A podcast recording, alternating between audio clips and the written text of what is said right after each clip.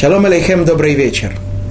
На прошлом уроке мы уже чуть-чуть не дошли до того времени, которого мы так долго ждем. Уже зачитали те псуки, те стихи Торы, э, стихи книги Даниэля, которые, которых мы с нетерпением ждем их исполнения. Но перед этим остановились на одном очень важном вопросе, который мы начали освещать на прошлом уроке и продолжим сегодня – упоминая четыре изгнания, четыре галута, мы с вами удивились, как это так, что не упоминается Ишмаэль, не упоминаются арабы, мусульмане, царство Ишмаэля.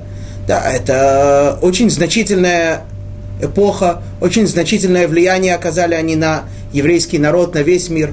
Как же это так, что они не упоминаются вообще? И мы дали несколько ответов на этот вопрос.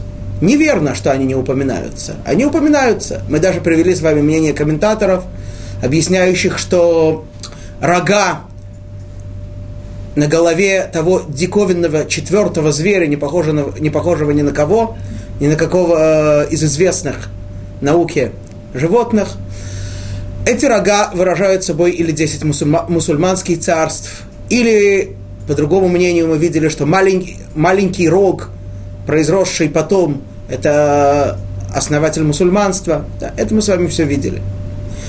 Привели мы с вами и другие мнения, что царство Ишмаэля вообще не входит в число Галуйот, поскольку, поскольку Ишмаэль, он не, нет никакого противоречия между Ишмаэлем и еврейским народом. Они могут существовать параллельно. Ишмаэль, так сказать, э, достойный человек – которого благословил Всевышний в ответ на просьбу его отца Авраама. И тем самым Ишмаэль удостоился, удостоился власти, царства. И это, но это царство вовсе не противоречит еврейскому. Такое мы мнение привели. И привели еще одно мнение, что Ишмаэль, царство Ишмаэля, это не что иное, как продолжение второго персидского галута. Мы с вами удивились такому обширному спектру мнений, диаметрально противоположных, и для того, чтобы понять это, начали разбирать более глубоко, более подробно, прослеживать, э, находить в Торе какие-то характерные черты, характерные качества Ишмаэля, и тем самым прослеживать их э, проявление на протяжении истории. Итак, мы с вами привели несколько мест истории. Не успели еще все привести, но уже несколько привели. И мы с вами в частности говорили о том, что Ишмаэль буквально перед тем, как, э, уже после того, как родился Ицхак, перед тем, как э, Ицхак идет на жертвоприношение, открывает нам устная Тора, что был спор между Ишмаэлем и Ицхаком.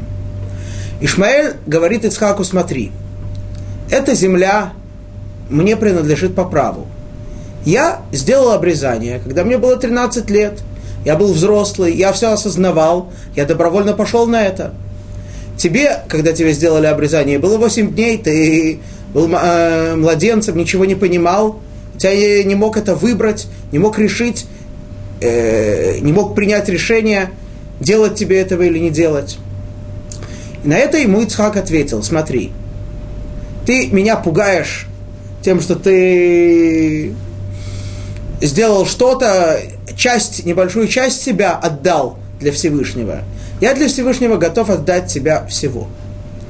Вот. И мы с вами объяснили с одной стороны, что не имеется в виду, что Ицхак ему говорит, смотри, в отношении обрезания ты прав, да, ты сделал больше меня, но я могу сделать еще больше тебя. Да, и как следствие этого сказал Всевышний Аврааму, пойди и принеси своего сына в жертву Ицха, своего сына Ицхака в жертву. Имеется в виду более того, Ицхак говорит Ишмаэлю, ты думаешь, что самое великое дело – это выбрать, это выбирать постоянно, следовать, следовать воле Всевышнего или нет. Да, ты говоришь, я мог выбрать, и я выбрал. Нет, это далеко не самое великое. Самое великое – это полностью подчинить, подчинить себя Творцу настолько, что отдать ему даже воз, саму возможность свободы выбора. Творец дает мне свободу выбора, я беру эту свободу выбора и по своему собственному выбору раз и навсегда отдаю ему. Этим и выражается завет обрезания Всевышнего с еврейским народом. Да, конечно, если человек не вступил в связь с Творцом до этого, все время, покуда он жив, он может это сделать. Но, тем не менее, изначально заповедует нам Творец, что еврей вступает в связь с Творцом еще буквально через неделю, а иногда это бывает еще и недели не проходит, да, 24 часа помножить на 7 дней, иногда и этого времени не проходит до того, как человек, э, как ребенок, младенец вступает в завет с Творцом. Почему? Почему уже сейчас? Почему не когда он взрослый? Почему не когда он это осознает? Потому что э, э, завет с Творцом начинает, начинается с того, что человек говорит, я всего себя готов отдать, я не имею выбора, я отдаю всего себя Творцу. Да? И мы видим, что так ведет себя Ицхак и после этого. Да? Потом он это делает добровольно, и когда его приносят в жертву, собственно говоря, в скобках заметим, что жертвоприношение Ицхака, этот акт, на святом языке называется Акейдат Ицхак. Да. Что такое Акейда? Акейда – это не жертвоприношение, это связывание. Да, то, имеется в виду то, что Ицхака связали перед тем, как, да, как написано в Торе, что перед тем, как его вознести, э, вознести над ним нож и зарезать его, как планировал Авраам, то он связал Ицхака. Да.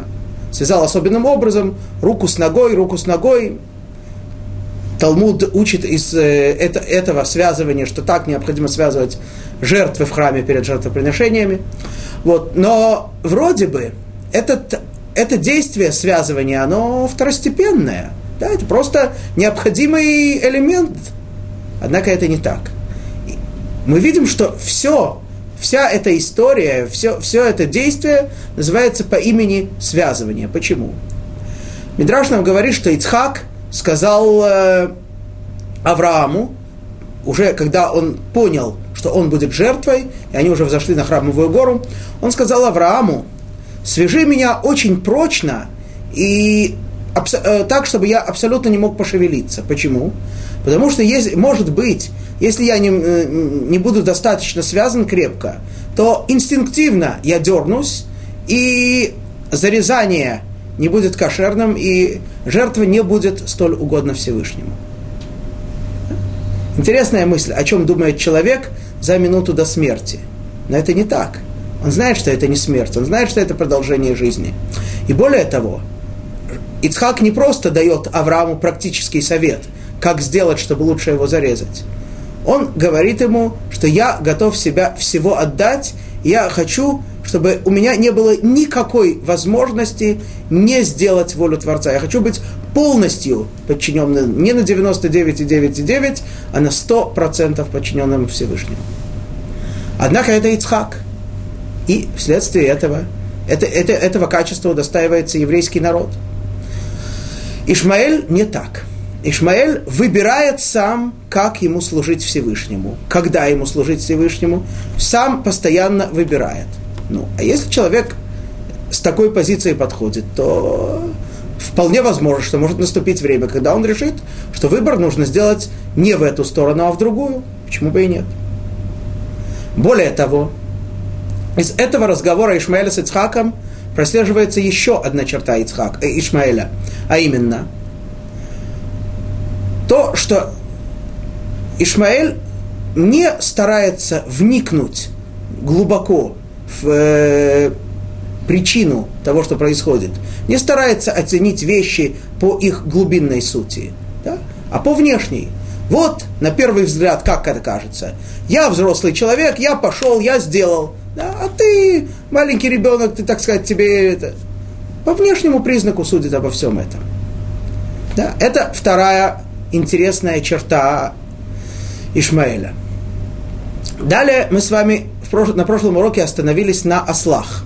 А именно, что сразу после этого, как мы говорим, происходит повеление Всевыш... Всевышний повелевает Аврааму принести в жертву Ицхака, и Авраам идет с Ицхаком на хра... э, в направлении храмовой горы, да, Три дня у них занял путь, на третий день они туда пришли в сопровождении двух отроков, как говорит нам Тора. Кто это были? Это был верный слуга Авраама Элиезер, которому уже было несколько десятков лет, и его старший сын Ишмаэль. Авраам не просто избрал себе двух, так сказать, носильщиков для физической помощи, а это были самые достойные люди, которые должны были пойти и их сопровождать. Да, и как мы с вами сказали, что когда Авраам и Ицхак подошли к храмовой горе, и, Ицхак, и Авраам увидел, что Творец распространил свое присутствие, то, что называется шхина, на храмовой горе, и он спросил Ицхака, видит ли он это, и он сказал, что он видит. А Илиезер и Авра, а и Ишмаэль сказали, что они не видят ничего. Сказал им Авраам, Швулахем по и Махамор. Сидите здесь, оставайтесь здесь со слом. Мудрецы объясняют эти слова Авраама, на первый взгляд, не очень лестно. Да? Они говорят, э, Ам и Махамор с ослом, они объясняют, что в слове им, айнмем, кроется слово ам, народ. И говорят עם החמור, עם הדומה לחמור. Оставайтесь здесь, народ, подобный ослу. Вот такая нелестная вроде бы характеристика. Но с другой стороны, как мы сразу же с вами сказали, подобную вроде бы характеристику дает наш отец Яков одному из своих сыновей, Исахару. Говорит ему, Исахар חמור גרם רובץ בין המשפתיים. Перед тем, как э, Яков покидает этот мир и благословляет всех своих детей, так он говорит э, Исахару. Исахар отличается от других детей тем, что, как, как нам Тора говорит, что именно из его потомков вышло больше всего еврейских мудрецов. Да. Это было колено, конечно, колено Леви, которое было связано с храмом, а на них тоже возлагается особая миссия учить еврейский народ Торе. Но мы видим, что больше всего мудрецов Торы вышло именно из колена Исахара. Да, и вот тут э,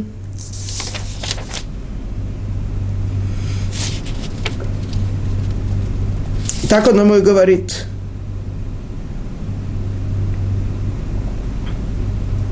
Где это? Исахар – осел костистый, лежащий среди заград. И увидев, что покой хороший, что страна приятна, он преклонил спину свою для ноши и стал преданнейшим тружеником. Это звучит так. В общем, Исахар – костистый осел. Так тут переводится.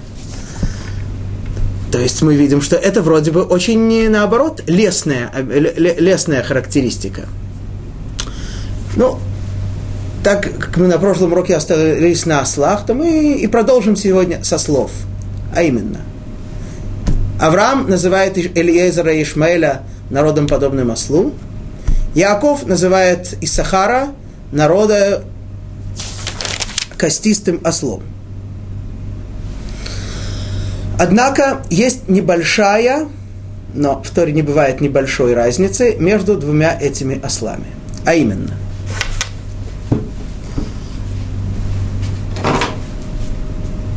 когда Авраам говорит Ишмаэлю и Элиезеру, сидите здесь со слом, в Торе написано слово осел так. Га хамор.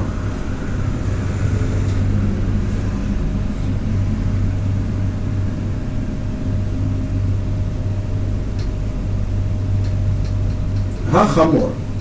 Эй, хет, э, там, эй, потому что там идет речь о конкретном осле, да? Хет, мем, вав, рейш. Когда Яков благословляет Исахара, он ему говорит Исахар חמור גרם, то это написано вот так. Хет, мем, рейш. Да. Естественно, что здесь ставится огласовка холам, да, и читается это хамор. Как известно, в иврите э, звук О может писаться без буквы ВАВ, а может с буквой ВАВ. Да. Так что в первом случае есть буква ВАВ, в втором ее нет. Ну в чем разница? Да? Вроде такая, напрашивается такое мнение, что вот это, так сказать, этот осел, он полный осел, да, до конца, с вавом, совершенный осел, да, законченный. А это не совсем осел. Да? Чего-то ему для, для полного, полной ослиности не хватает. Однако есть здесь более глубокий смысл. А именно, что такое осел? Осел, э, как мы видим, это помощник человека. Он э, носит ношу, на нем ездят, на нем э, возят товары. Вот. Значит, то есть, когда осел исполняет хорошо свою роль, когда он подчиняется своему хозяину, когда он знает, что он не на первом месте, он не главенствует, а он, хотя он помогает – помощью него он помогает, он необходим хозяину, но он не главный. Он служит своему хозяину, он перевозит его вещи, он возит своего хозяина. Да, это, это суть осла. И Сахар э, использует, это, э, использует качество осла для изучения Торы. Да. И, э, как известно, осел, говорят, осел очень упрямый, да, упрямство осла. И Сахар использует это качество осла для службы Всевышнему. Да, он, э, что это значит? Человек изучает Тору, у него нет сил, он устал, он ничего не понимает, у него не получается. Ну, человек как старается, старается, старается, не идет у него дело. Ну ладно, оставим это так. Ну, не понял, и ладно. И Сахар упрямый. Он не уступает. Нет, я должен я, я, я обязался что-то сделать, что-то выучить, я обязан это понять до конца. Я не могу от этого уступить. Я приложу все усилия, я упрусь как осел, но я это сделаю. С таким подходом человек действительно удостаивается, что, его, что ему открываются врата мудрости и становится великим человеком, становится мудрецом. Вот. И, кстати, на, на, на иврите вот это второе слово хамор, если оно написано без вава, да, его можно, можно прочитать как хамар. Хамар, э, не, не знаю точно, как по-русски перевести. Вот, например, когда это, э, когда это конь, то говорят конюх. А когда это осел, то, так сказать, э, руко, э, погонщик ослов, владе, э, тот, кто руководит ослами, да? Так, то есть это значит, что человек и Сахар, когда он себя всего берет и свою сущность подчиняет, да, то есть точно так же, как осел подчиняется хозяину, так и Сахар берет себя и подчиняет свою сущность главной цели, подчиняет свою сущность Творцу. Если так, то он уже не, то он уже не просто осел, он уже сам становится, сам владеет собой – сам становится погонщиком ослов, да? становится уже не ослом, а человеком, который, осознавая свое несовершенство, он совершенствуется и становится уже человеком. Он уже владеет собой, владеет своим телом, душа его владеет своим, его телом. Да, таков и Сахар. В отличие от этого, Ишмаэль и Элиезер не такие. Элиезер, мы знаем, он называется в Торе раб Авраама, верный раб, исполняющий точно волю Авраама, да, э, обладающий незаурядными как э, интеллектуальными, так и физическими способностями. Так нам Тора открывает в разных местах. Человек, про которого Тора говорит, всем, всем нам этого хочется пожелать себе, да? А Мушель Бехоля Шарло, человек, владеющий всем, что у него есть, то есть, как объясняют мудрецы, человек, полностью владеющий своим, своим дурным началом. Человек, полностью подчиняющий себя, себе, себе свое дурное начало. Непростая, не, не очень высокая ступень духовности. Ну, такой человек может почувствовать, э, и Авраам ощущает и видит да, тем особым видением, которое ему дано, что Элезер в, не, в, в некоторой степени ощущает себя на первом месте, да, что он, он сам по себе, он самостоятельный. И Авраам намекает ему на это. Вспомни, ты на вторых ролях. И ты сможешь, да, ты происходишь из потомков Хама, про которых, э, которых проклял Ноах в свое время, сказал, что, что они будут рабами своим братьям. Ты происходишь из тех людей, да, которым необходимо для того, чтобы исправить свою суть, ощутить себя на вторых ролях. Вот. Это, ему, это ему говорит Авраам. И действительно, и ему, и своему сыну Ишмаэлю. Да. Ты, так сказать, хотя и мой сын, но ты происходишь тоже, кстати, из тех же мест, откуда происходит Элиезер. Ты происходишь, ты не сын э, госпожи Сары, ты сын Агар, служанки. Но дело не только в этом. Твоя задача в мире сопровождать Ицхака. Твоя задача быть второстепенным ему. Если ты будешь таким, тогда ты сможешь себя исправить. Тогда ты исполнишь свою роль. Тогда ты удостоишься всех тех благословений, которые тебе дает Творец. Если нет, то, как мы говорим, дикость очеловеченная, дикостью будешь. Вот. Элиезер, кстати, очень хорошо это понимает, осознает. И действительно, далее в Торе мы видим, когда Авраам посылает его найти невесту для Ицхака, Элиезер постоянно подчеркивает, постоянно говорит о том, что даже обращаясь ко Всевышнему, он говорит. Э, Бог моего господина Авраама. Вроде бы не очень хорошо и не очень красиво, обращаясь ко Всевышнему, именовать его э, э, именем э, Всевышний Бог Авраама, и при этом говорить «господин мой». Да. Никакого, никаких господ перед Всевышним э, вроде бы не бывает. Тем не менее, Элиезер настолько ощущает себя на вторых ролях, что говорит «Бог моего господина Авраама». И действительно, он настолько усвоил то, что сказал ему Авраам, и настолько занялся работой над собой, что освободился от проклятия, которое наложил на, на, на все его, на, на него и всю его семью, всех э, Ноах. Да? Действительно, потом говорит, говорит Тора, Бо Брухашем, да? хотя и устами Лавана, но неважно. Говорит Тора, благослов... человек, которого Всевышний благословил. Теперь ты благословенный. Вот. А Ишмаэль, у него не все так гладко.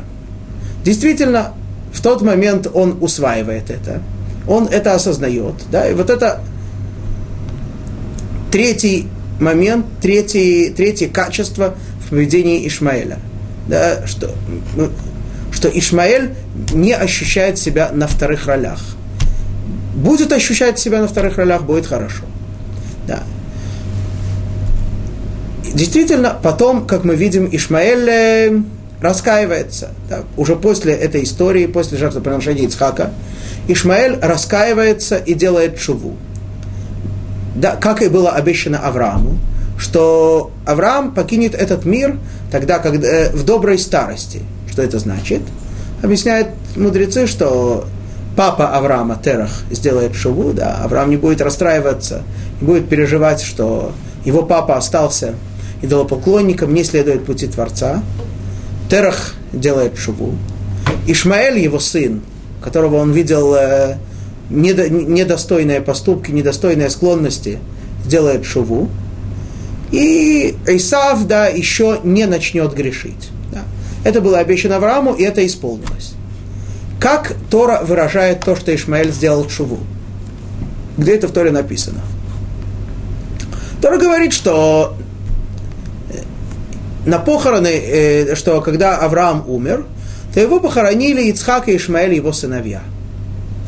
А дальше, когда Тора рассказывает о том, что умер Ицхак, Тора говорит, что его похоронили его сыновья Исав и Яков. Мудрецы указывают нам на разницу в написании этих двух мест. Там написано, написан, упомянут Исав раньше Якова. Здесь упомянут Ицхак раньше Ишмаэля. То есть из этого делают вывод мудрецы из того, что Исмаэль написан вторым, а, а не первым. Он не провозгласил себя первым, а стал вторым. Из этого делают вывод мудрецы, что Ишмаэль сделал шуву. Как это понять? Именно так, как мы и объясняем, что Ишмаэль осознал, что он должен быть на второй роли, и таким он был в момент смерти Авраама. Вот эти три момента, три основных качества Ишмаэля, которые мы видим в нем и которые, в общем-то, определяют, каким ему быть. Да, перечислим их еще раз. Первое. Подчинить себя воле Творца, а не выбирать самому, как ему служить. Второе. Быть на вторых ролях по отношению к еврейскому народу. Вот. И третье. Оценивать все не по внешнему признаку, а по глубинной сути. Эти три качества.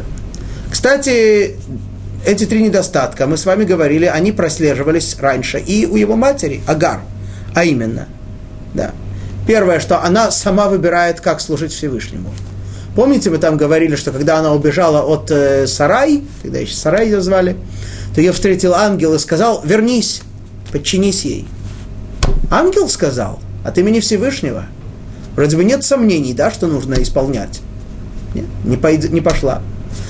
Ушел этот ангел, появился второй, сказал, тебе будет обещано, у тебя будет большое потомство, не, сосч, не сосчитать.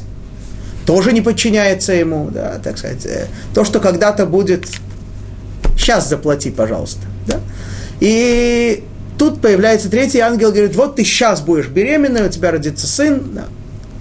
Ну, теперь вроде бы это мне уже подходит. Это уже мне сейчас что-то дают. О, теперь я подчиняюсь.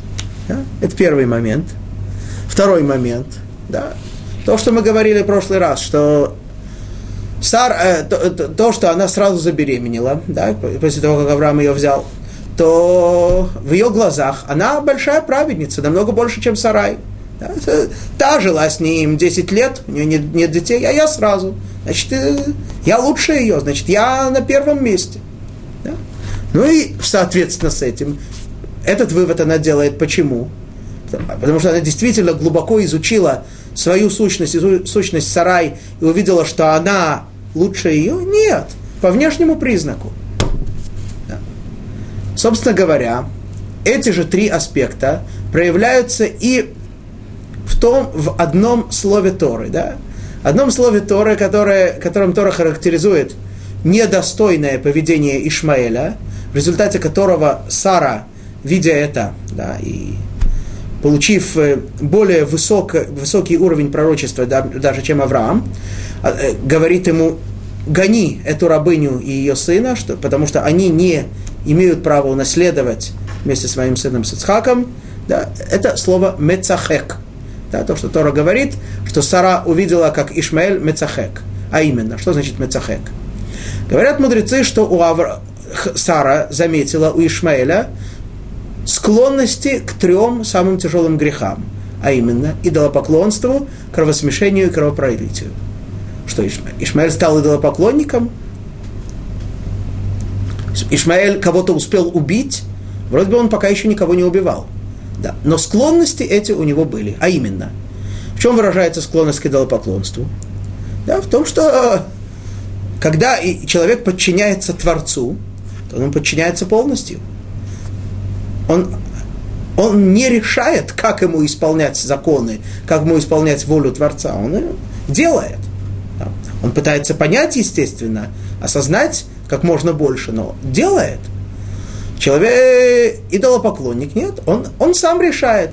Сегодня я буду этому идолу поклоняться, завтра другому, да. Это, это человек сам выбирает, как ему служить. То есть даже если человек выбирает таким образом служить Творцу, то в этом тоже есть склонность к идолопоклонству. Да? Второе, да, э, что то, что Ишмаэль, значит, все судит по внешнему признаку и увлекает его внешнее, а не глубинное, да, это, это суть прелюбодеяния. Человек видит, э, человек видит э, кого-то, кто его привлекает внешне, не задумываясь над тем, действительно ли хочет Всевышний связи э, э, двух этих людей. Нет. И действительно, по сути, подходят ли эти люди друг другу? Нет. Все по внешнему признаку. Да? Ну и, соответственно, третий подход. И, и третий аспект. Кровопро... Э, где выделили у Ишмаэля склонность к кровопролитию? Ну, мудрецы говорят, что он э, там э, как будто понарошку стрелял, выходил в поле, стрелял в Ицхака, да, то, что мы упоминали на прошлом уроке. Но, собственно говоря, это прослеживается и в этом самом аспекте. Если, для, если я главный, если я на первых ролях, да, то что значит, что я его убиваю?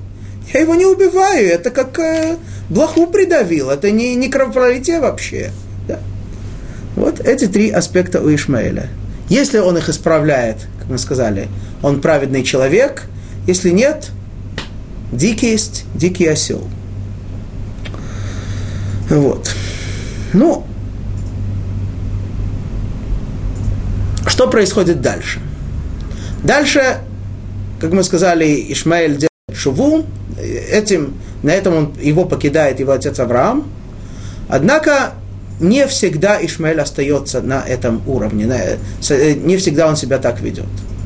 Далее мы видим такой момент интересный, что, как нам говорит Тора, что после того, как Ицхак, после того, как Ицхак благословил Якова, и Исав хочет его убить, то Яков убегает. Так, появился вопрос. Бунтарство Исава качество отличается от бунтарства Ишмаэля. Отличный вопрос. Как раз сейчас мы его и собираемся осветить. Вот. Говорится в Торе так, да, что когда Яков убежал, то Ривка говорит Ицхаку, как же так, что и на, на, на, на ком женится Яков, поэтому пусть, надо его отправить туда далеко, да, пусть он там найдет себе жену, здесь нельзя ему жениться на тех, кто здесь живет. Исав, услышав это, что родители недовольны его женами, он идет, как, как говорит нам Тора в конце, в книге Барышит, в конце недельной главы Толдот, да, и пошел, и пошел Исав к Ишмаэлю, взял Малахат, дочь Ишмаэля, сына Авра... Махалат, дочь Ишмаэля, сына Авраама, сестру Навайота, сверх своих жен в себе, себе в жены. Так, тут происходит соединение Исава с Ишмаэлем. Они, они и так уже были, да, дядя и племянник, но теперь они заключили семейный союз, они соединяются вместе. И э, в этот момент сам Ишмаэль покидает этот мир. Да? Тора нам говорит, что Ишма...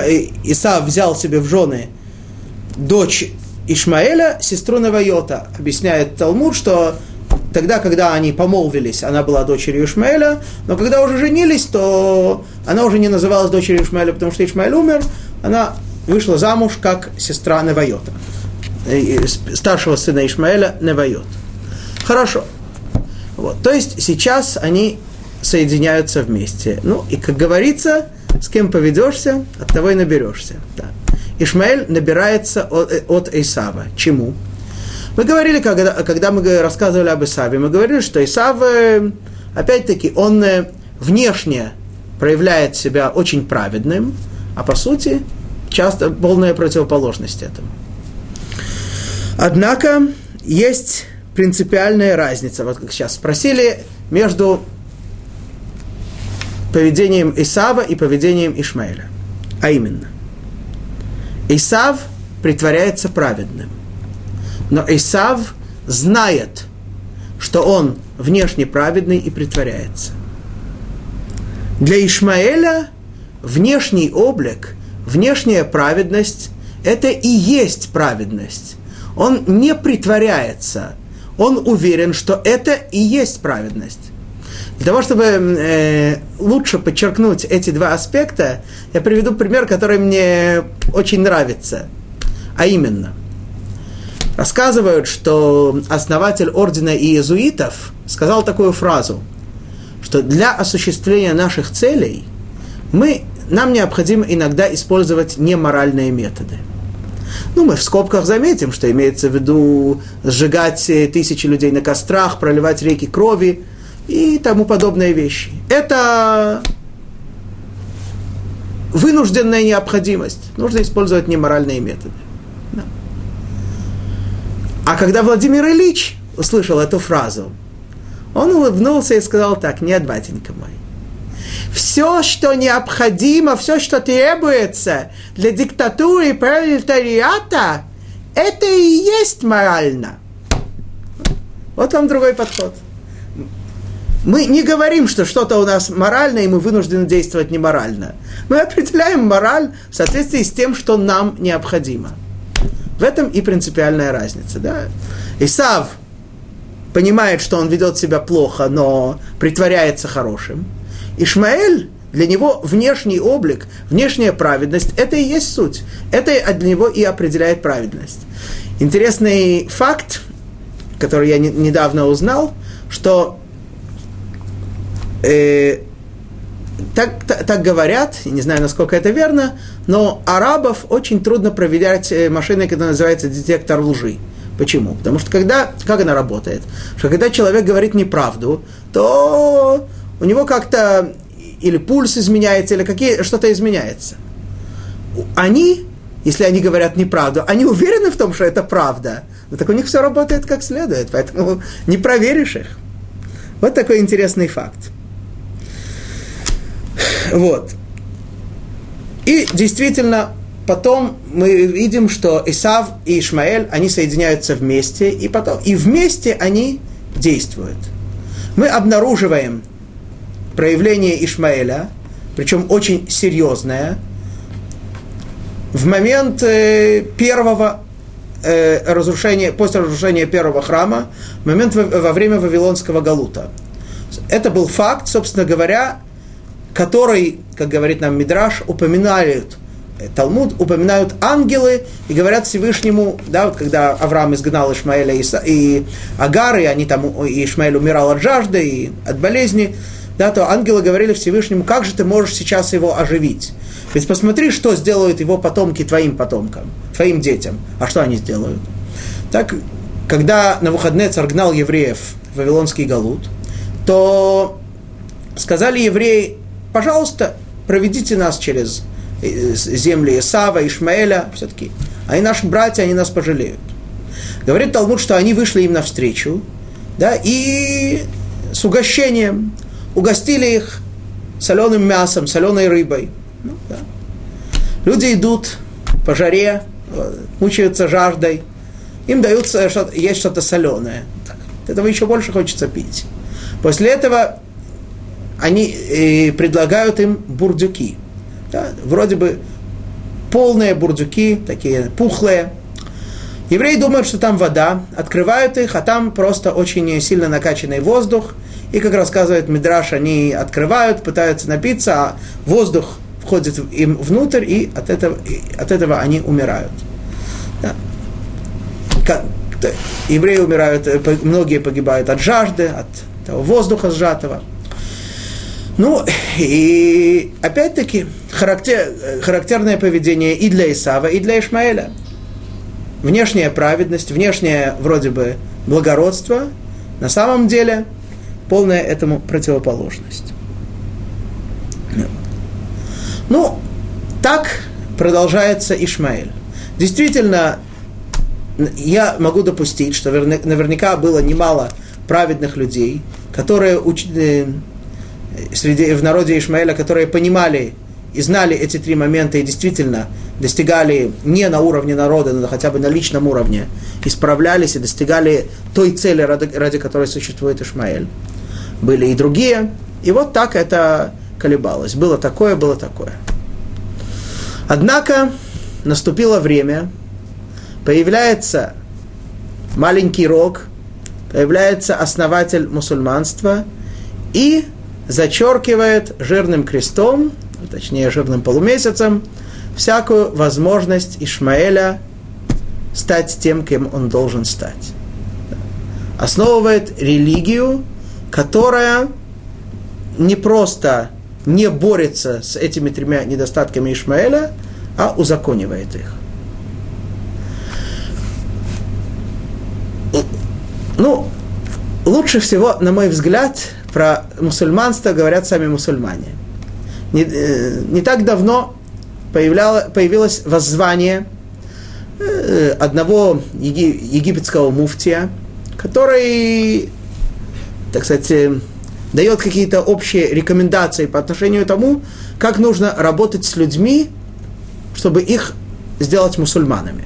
Да, и он, в частности, он там пишет, что не следует проявлять жестокость, следует, наоборот, действовать очень э, милосердным, очень э, гуманными путями для того, чтобы приближать людей к, на его взгляд, истинной вере. Да. И вот он приводит в пример такую историю. Послушайте э, историю, скажите, что вы о ней думаете. Так он говорит. Жил в Египте неподалеку друг от друга еврей и мусульманин. Соседи были. Спрашивает мусульманин еврея, так мило, улыбаясь, а не хотел бы ты стать мусульманином? Говорит ему еврей, ну, в общем-то, почему бы и нет? Но ты знаешь, я люблю пить вино, я алкоголик. Не могу от этого отказаться. Я знаю, что мусульмане против этого. Сказал ему мусульманин, ну что ж, тогда ты можешь стать мусульманином и продолжать пить вино. Замечает этот муфтий в скобках. Ни в коем случае не подумайте, что он имел в виду на самом деле, что тот будет мусульманином и будет пить вино. Он ему только так сказал. Закрываются скобки. Сказал еврей, ну хорошо. Сказал ему мусульманин, э, скажи ту фразу, да, научил его, которая является, так сказать, вступительным э, билетом в мусульманство. Сказал ему, сказал эту фразу еврей. Сказал ему мусульманин, отлично. Продолжаю улыбаться, конечно. Теперь ты мусульманин. Теперь, если ты будешь пить вино, тебя побьют, а если откажешься мусульманства, тебя убьют. Такую историю приводит этот египетский муфтий в пример тому, как нужно работать с людьми. Не касаясь всех остальных аспектов этой истории, просто заметим, что религия, вступление в которую происходит на уровне дразнилки первого класса, она больше того и не стоит. Это, это, это, так лучше всего сами мусульмане про себя говорят. Но мы с вами видим и прослеживаем эти же три аспекта которые, эти же три недостатка Ишмаэля, которые мы видели до сих пор, теперь они узаконены. А именно, да, они не, пыта, не пытаются выяснить, что действительно от них требует Всевышний. Не пытаются узнать об этом у еврейского народа. Зачем? Они сами себе придумали религию. Они сами уверены в том, что от них требует Творец. Да, мы с вами говорили, что вот этот маленький рог, по одному из комментариев, говорит, э, удивительные вещи перед Всевышним, перед Всев... Э, удивительные да, вещи высокомерные, а именно меня послал Всевышний, да. Они уверены, что Всевышний с ними говорил, Всевышний их послал, и то, что они делают, это то, что и говорит Всевышний, да. Первое. Второе. Естественно, что ни о каких второстепенных ролях теперь уже и речи быть не может. Именно они приверженцы истинной веры, на их взгляд, и наоборот, в их задачу входит э, приближать весь мир, да, а прежде всего, конечно же, нас э, к тому, что они считают истинной верой. Да? Ну и, естественно, внешнее проявление, да, на их взгляд, Творец, э, внешний показатель является определяющим, да, что, а именно богатство, сила, сильный всегда прав, жестокость узаконена. Даже Творцу приписывают основное проявление силу, да, что, что, что Творец, он э, силен, да, перед, перед тем, как они делают святые, да, в кавычках, с их точки зрения дела, они произносят, что Бог силен, да, подчеркивают, что Бог силен, в, от, в отличие от нас – когда э, что мы говорим о том, конечно, э, э, Всевышний создал все, и Всевышний всем руководит, и Всевышний придает все, что существует и действует, и говорит, это все, конечно же, по воле Всевышнего, то наоборот, с нашей точки зрения, просто сказать, что Всевышний сильнее всех, это позор. Да? Мы, мы говорим о том, как Всевышний проявляется в мире и как Он хочет, чтобы мы видели Его проявление. Да. И самое высокое, самое высшее проявление, которым Он проявлялся в этом мире, да, это то, что мы говорим, 13 качеств милосердия. Да, когда Всевышний открыл их нашему учителю Моше в день искупления в Йом-Кипур, после того, как Моше получил прощение у Всевышнего за грех золотого тельца, которого сделали евреи. Кстати, если уж мы говорим о силе Всевышнего, то, что мы говорим, что Всевышний сильный, не имеется в виду, что, э, опять-таки, вот такое внешнее, внешнее детское, на самом деле неуважительное понимание, что Всевышний сильнее всех. Сила, когда мы говорим гибор, что Всевышний сильный, это, во-первых, значит, что Всевышний судья, что он судит весь мир, а во-вторых, в том, что он э, терпит, преодолевает, все, э, терпит всех тех, кто против него бунтует. Да? Как говорится, собственно говоря, и людям это тоже рекомендуется, как говорится в трактате а вот поучение отцов, что сильный человек это тот, кто владеет своим дурным началом. Человек, который может стерпеть обиду, человек, который может стерпеть, э, стерпеть даже что-то, что делается против него, в этом выражается сила духа, сила воли. Да, Творец придает, дает жизнь и силы тем, кто против него бунтует. Это по-настоящему качество силы, которым он проявляется. Но, как мы говорим, Ишмаэль не пошел по этому пути, и вследствие этого остались дикостью. Да. Поэтому в данной ситуации, когда они такие, какие они сейчас, то кого они действительно уважают? Того, кого боятся. Тот, кто сильный, тот, кто их может заставить, тот, кто их может принудить, тот, кто с ними говорит с позиции силы. Того они, они могут его ненавидеть, но его они уважают того, кто с ними пытается заигрывать, пытается быть миролюбивым, ласковым, они его презирают. Да? И поэтому понятно, что естественно, что они приним... какую форму правления они принимают? Сильная власть, диктатура. А все попытки насадить среди них демократию, мы с вами свидетели тому, как, как они неуспешны, как они смешны все равно основной лидер для них будет тот, кто их силой заставит что-то делать, кто их принуждает. Такова, их суть. Вот. Ну и теперь проясняется спектр мнений в отношении Ишмаэля. Да, действительно, Ишмаэль в идеале сопровождает, сопровождает Ицхака, следует за ним, получает благословение Авраама, да, и поэтому он великий народ, большой народ, да, и царство его не противоречит еврейскому царству. С другой стороны, как мы сказали, Ишмаэль произрастает из Эйсава, а именно подменяет Тору новой религией. Да? Так, так, так как мы говорили, что во время Галута Эйсава, в отличие от предыдущих, когда Тора в глазах мира оставалась неизменной, теперь Тора подменяется новой религией, да, и то, точно так же поступает и Ишмаэль. Новые законы, новые праздники и так далее. Перенимает внешнее, внешний блеск, да, и, как мы говорим, опять-таки, в отличие от Исава, который, ну, во всяком случае, вначале знал, что это все притворство, для Ишмаэля изначально это лехатхила, это изначально, это и есть то, что следует делать. Да. Вот. И третье мнение, то, что мы сказали, что Ишмаэль является продолжением персидского галута. Да. Тоже теперь становится ясным. Персидский галут, чем он характеризуется? Помните, когда мы говорили, приводили второй стих из Торы, то где намек на персидский галут? В слове «богу».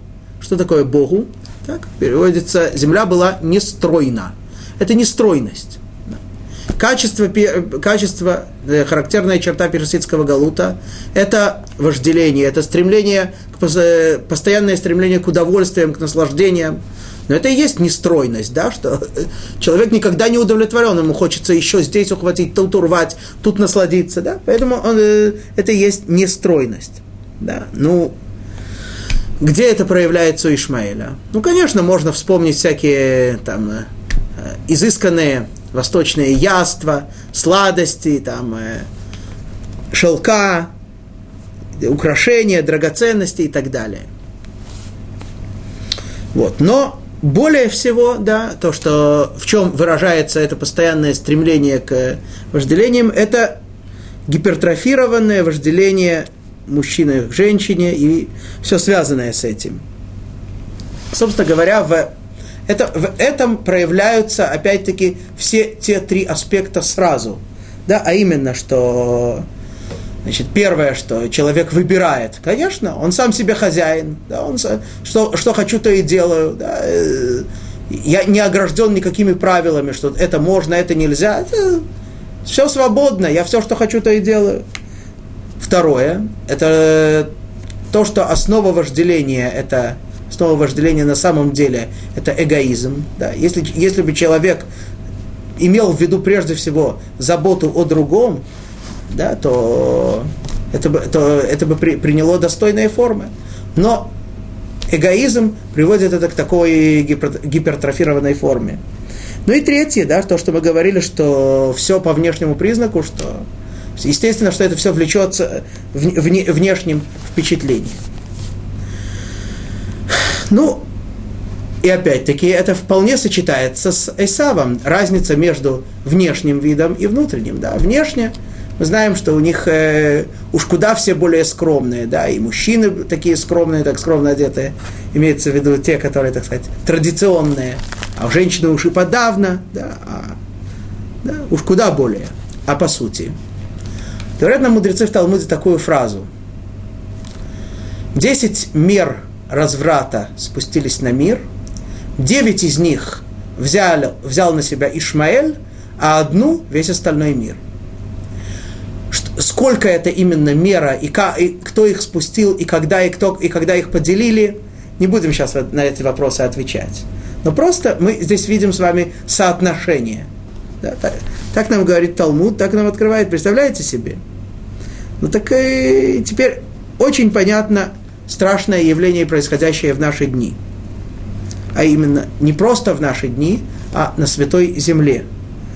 Арабы завлекают еврейских девушек такой внешней, мнимой, обманной любовью, увозят их в свои деревни, да, которые с попустительства властей становятся большими городами, а уже не деревнями, и там э, буквально превращают их в служанок со всей жестокостью. Ну а помните историю египетского муфтия? Кто хочет убежать, отказаться от ислама? Смерть. Карается смертью. Кто хочет отказаться от религии подобного ослу, в этом, в этом мире ему они жизни не дадут. И поэтому те немногие женщины, которые все-таки смогли убежать, которые смогли как-то избавиться от всего этого, вернуться в еврейский народ, это нам э, смогли это открыть. Ну, что сказать? Если бы еврейская женщина знала и понимала, что она становится подругой дикого осла, а не такого вроде бы любвеобильного человека, конечно бы она относилась к этому иначе. Вот. И мы с вами говорили, еще один момент. Мы с вами говорили, что христианство могло появиться только после разрушения второго храма. Что когда существовал второй храм, когда видели постоянно проявление Творца, видели постоянные чудеса в храме, то не было места, не было возможности, не, было смысла как-то попытаться подменить Тору. Но только после того, как уже и второго храма не стало, когда тьма, духовная тьма, сгустилась над миром, тогда оно появилось. Но все-таки еще была неполная тьма, скажем так. Почему? Потому что, несмотря на то, что был разрушен храм, у нас остались великие мудрецы. Это были мудрецы, э, начиная с времени разрушения храма и до времени завершения Талмуда. Мудрецы Мишны, мудрецы Талмуда, Талмуда Иерусалимского, Талмуда Вавилонского. Пока, жив, пока были мудрецы, живы, живы мудрецы Талмуда, покуда утверждалась ими устная Тора, да, это Вавилонский Иерусалимский Талмуд, что имеется в виду под словом «утверждалась ими устная Тора»? Конечно, очень много книг, святых книг написано после Талмуда. Однако вся устная Тора после них – это просто понимание сказанного мудрецами Мидрашей, мудрецами Талмуда. Они формировали, они утверждали устную Тору. Сейчас это уже мы не, не формируем устную Тору, не, соз, не создаем ее, не утверждаем. Мы просто объясняем, понимаем, углубляемся в то, что они нам говорили. Так вот, покуда они были живы, покуда они были рядом с нами, зло еще не было узаконено. Да? То есть э, был Исав, он знал, что, что кроется за его внешней праведностью. И, кстати, собственно говоря, и христианство до тех пор еще не не приобрело таких, э, такого размаха, еще не приобрело такой власти. Ну да, конечно, римский император Константин, мы говорили, уже принял христианство, уже э, утвердил его в Риме, но все равно это еще не было, э, оно еще не имело такой силы. Но теперь, когда и эти великие люди, и эти мудрецы нас покинули, теперь э, и христианство, конечно, уже забывает о том, что есть истина, что есть ложь, да, уже, они уже тоже утверждают, что их религия истина, они тоже уже уверены в том, что именно так и нужно жить, и так и нужно поступать. Теперь они, они уже узаконивают идолопоклонство и овеществление Всевышнего, во-первых. А во-вторых, появляется новая религия, маленький рог, которая изначально провозглашает и возводит в закон жестокость, дикость и те подобные вещи, о которых мы говорили. Ну, что ж сказать. Даст Бог, э, чтобы скорее исполнилось то, что говорится в книге Зоар. Да, что мы с вами говорили об имени Ишмаэль. Э, письменная Тора нам говорит, что Ишмаэль – это то, что Всевышний услышал, услышит Всевышний. Всевышний услышал молитву Агар, и из-за этого у нее родился сын. Но мы с вами привели и другое объяснение, а именно, которое приводится в книге Зоар, да, что Ишмаэль, что в конце дней перед приходом Машеха и потомки Ишмаэля будут очень сильно угнетать еврейский народ, евреи обратятся, возопят ко Всевышнему, и Всевышний услышит их вопль и избавит их. Ну, даст Бог, чтобы это скоро-скоро в наши дни произошло. Ну и подводя итог рассказу об Ишмаэле, мы обязаны, конечно, подчеркнуть и снова повторить, что ведь то, что мы говорим, что Ишмаэль, время Ишмаэля это галут, это значит, что есть влияние этих черт Ишмаэля, качеств, характеристик, характерных качеств Ишмаэля на еврейский народ. Да, а именно. Ну, да, к, к великому сожалению, очень часто происходит, да, что человек, э, еврей, даже вроде бы сделав шуву, даже вроде бы начав э, жить еврейской жизнью, он не готов полностью подчинить себя Творцу. Превыше всего его собственное мнение. Он не понимает, что есть люди, которые посвятили себя десятки лет Торе, люди, которые стали большими мудрецами, люди, которые, которых, э, которые видят истину и знают истину, открывают ее нам. Нет. Часто человек э, для него, несмотря на то, что он только начинает свой путь в еврейском мире, для него это его мнение является определяющим. Его мнение, его точка зрения является самой главной. Да? И, а все мудрецы для него, выражаясь языком Талмуда, как, э, э как э, шелуха от чеснока такой же толщины, не более. Это один момент. Второй момент, да, что часто мы, к сожалению, к великому сожалению, да, даже те, кто из, те из нас, кто живут еврейской жизнью, соблюдают Тору, мы смотрим на все по внешнему признаку. Да. Конечно, это непросто. Конечно, мы часто видим с вами не часто, а почти всегда, что вроде бы весь мир действует против воли Всевышнего, да, и злодеи, наоборот, преуспевают, а праведники, наоборот, страдают. Но это все внешнее. Если мы останавливаемся на этом, если мы уверены, что коли так, значит, э, зачем же мне стремиться быть праведником, зачем же стараться жить э, такой праведной жизнью, все равно я вижу, как живут эти, как живут эти. Ишмаэль на нас повлиял продолжает на нас влиять. Ну и, конечно, опять-таки третий аспект, который напрямую связан с, с предыдущими двумя, что если мы, собственно говоря, мы его уже упомянули, да, если мы сами, сами выбираем, как служить Творцу, если мы сами себе, хозяева, сами себе решаем, э, как исполнять волю Творца, значит, Ишмаэль нас влияет. Да, и...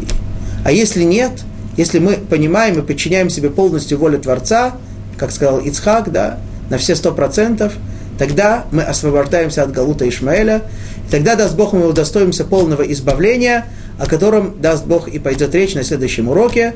А пока мы с вами расстаемся, шаббат шалом, вахольтув.